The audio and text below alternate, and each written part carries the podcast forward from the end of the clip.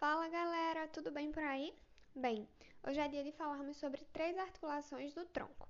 Então já vou adiantar para vocês não ficarem ansiosos, hein? Começaremos com a articulação craniovertebral, mais especificamente a atlanto-occipital.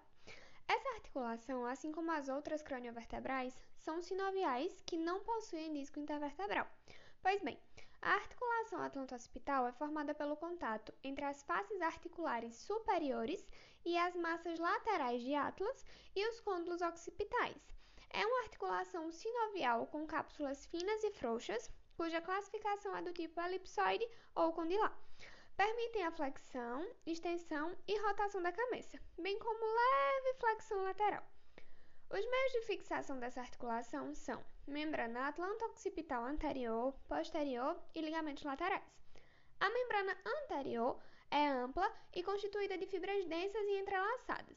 Já a posterior é mais delgada. Por fim, os ligamentos laterais são continuações das cápsulas articulares.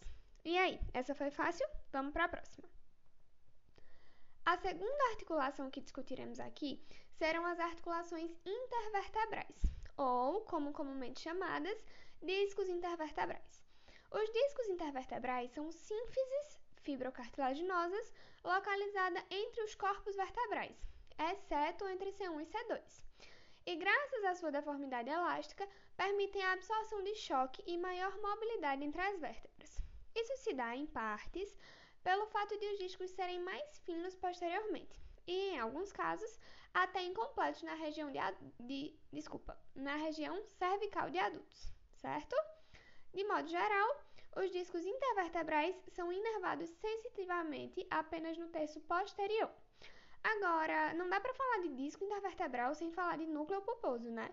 Essa é a região entre o centro e a parte posterior do disco, é avascular e basicamente formada por água, característica justamente relacionada ao papel dos discos intervertebrais na contenção de esforços. Os ligamentos principais nessa região são o longitudinal anterior e o posterior.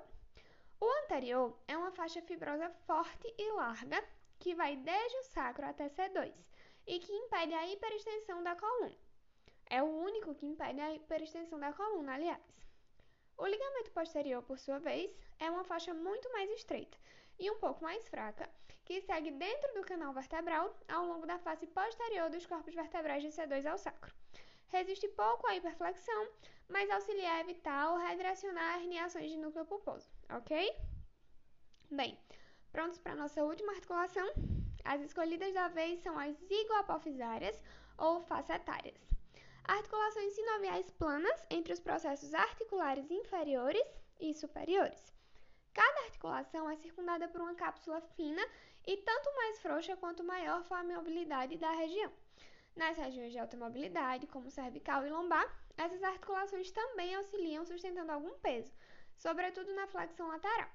Além disso, permitem movimentos de deslizamento entre os processos articulares. Os tipos de movimento, porém, são determinados pelos formatos desses processos.